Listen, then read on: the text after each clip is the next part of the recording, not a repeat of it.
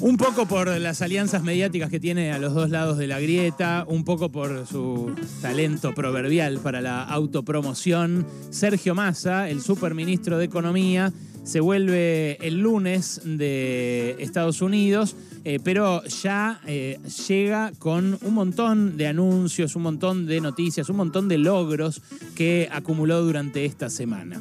Eh, consiguió eh, que hasta ayer entraran 1.406 millones de dólares eh, por el esquema del dólar soja. Consiguió que aumentaran las reservas del Banco Central, no en la misma medida, porque parte de esos dólares se usan para pagarle a los importadores que venían casi en seco, sin recibir nada durante semanas. y se anotó también el ingreso de los dólares del Banco Interamericano de Desarrollo y el Banco Mundial que entre ambos eh, sumaron eh, más de 2.000 millones a las reservas del Banco Central, que suma de a uno por lo flaca que están justamente.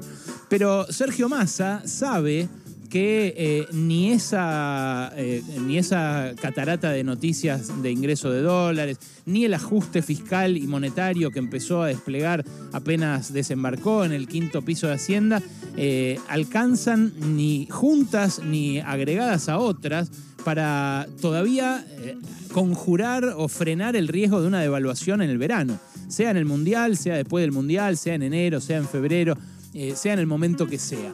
Sabe Massa que está eh, comprando tiempo nada más, como ya dijimos esta semana que estaba haciendo, un tiempo que puede ser valioso si evita, por ejemplo, que la inflación siga aumentando, pero que hay que ver cuánto está pagando y a quién, ¿no? Porque no sabemos todavía qué le prometió a Estados Unidos para que destraben el BID y el Banco Mundial esos fondos que destrabaron. Eh, sí sabemos qué les prometió al sector agroexportador y qué le cumplió al sector exportador para que eh, liquide como liquidó en estos eh, primeros cuatro días de esta semana. Y la verdad que es caro lo que le están comprando, lo que le están cobrando ese tiempo. Es caro porque eh, les dio mucho a ese sector, eh, a esos sectores a los cuales acusaba de estar especulando eh, para presionar por una devaluación. si ingresan los 5 mil millones de dólares por el dólar soja que están previstos en los anuncios del domingo pasado, la transferencia hacia el sector agroexportador va a ser de casi 300 mil millones de pesos.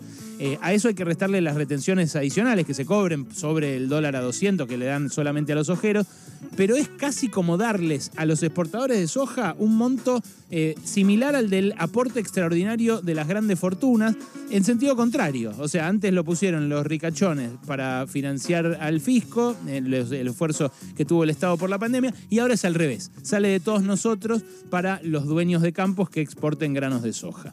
Bueno, ese subsidio que no hizo que ningún opositor les diga planeros a los exportadores de soja, a pesar de que perciben un subsidio. Les gusta decirle planeros a los que perciben eh, transferencias de menor cuantía, parece. Pero ese eh, subsidio eh, es parte del paquete de estabilización que intenta desplegar masa para frenar la inflación.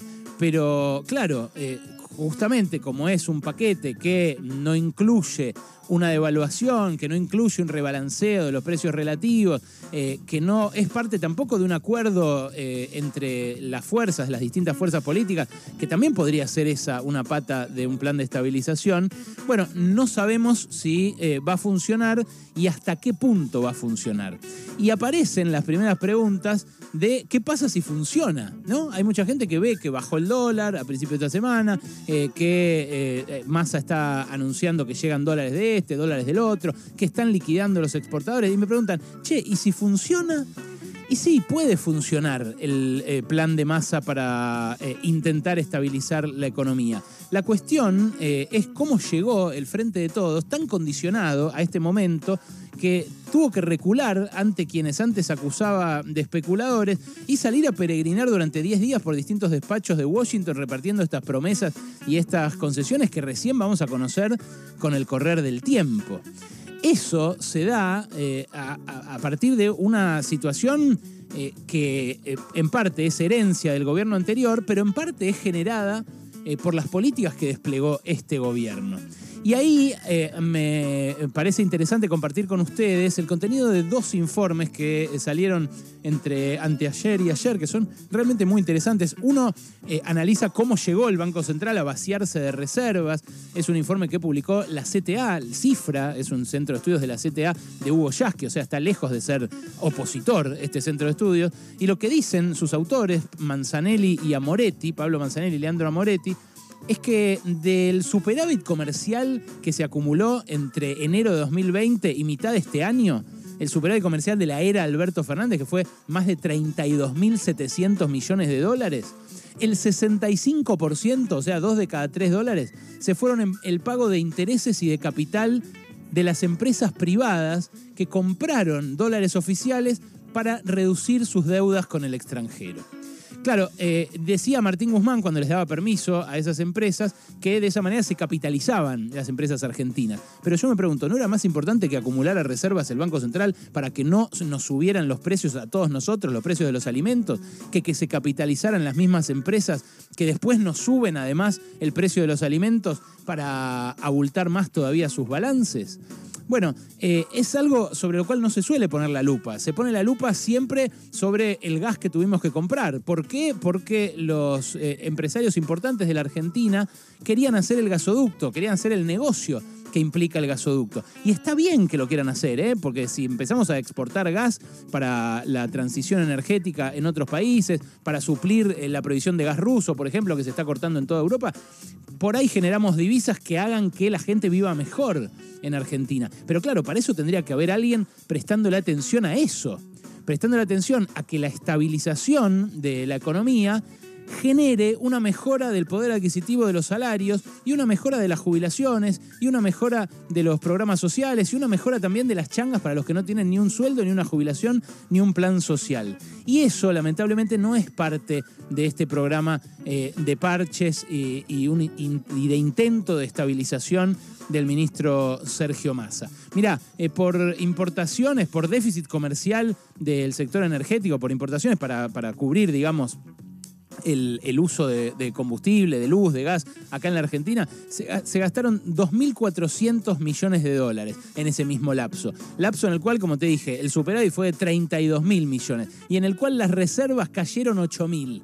Entonces, entró una cantidad de dólares récord porque los granos subieron. A las empresas las dejaron pagar sus deudas en el exterior en dólares con dólares al tipo de cambio oficial. Mantuvieron el cepo de tal manera que no entraron nuevos dólares y lo que se gastaron en energía es una décima parte de lo que le permitieron eh, gastar a las empresas para eh, bajar sus deudas en el exterior.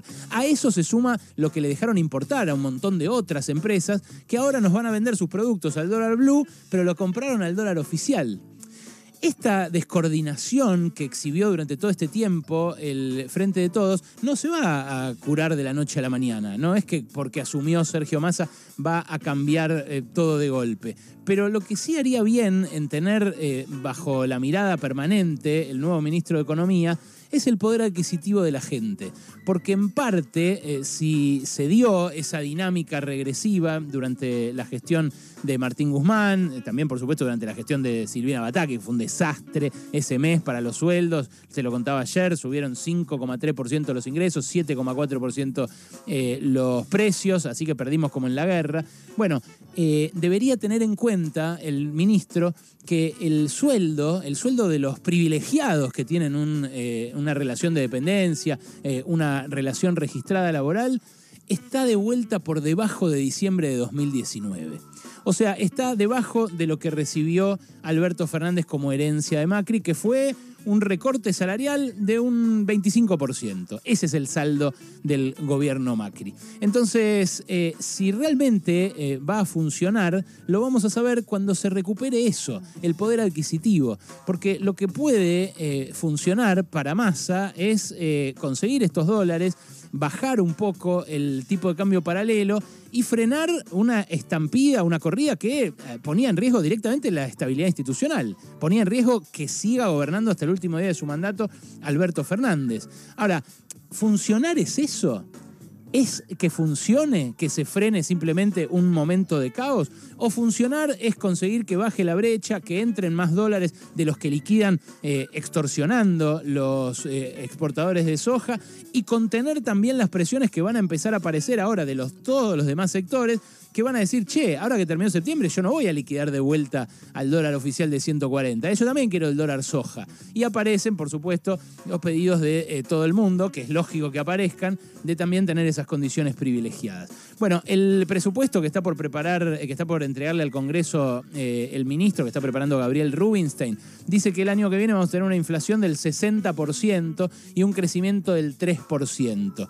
Para convencernos de que eso no es más que un dibujo, lo que tiene que hacer de acá a fin de año el gobierno es, por un lado, frenar la corrida, pero por otro lado, mostrar alguna mejora en la economía cotidiana, en el bolsillo de la gente. Y ahí me parece que vamos a ver realmente si funciona o no esto que eh, Sergio Massa promociona muy bien, como les digo, por supuesto, que no tengo dudas eh, que eh, consiguió contener en su máxima gravedad, que era la corrida que se disparó con la salida de Martín Guzmán, pero que todavía no sabemos si le funciona a él y sobre todo si nos funciona a nosotros. Pasaron cosas. Cosas. Hasta las 16 con Alejandro Berkovich. Radio con Voz.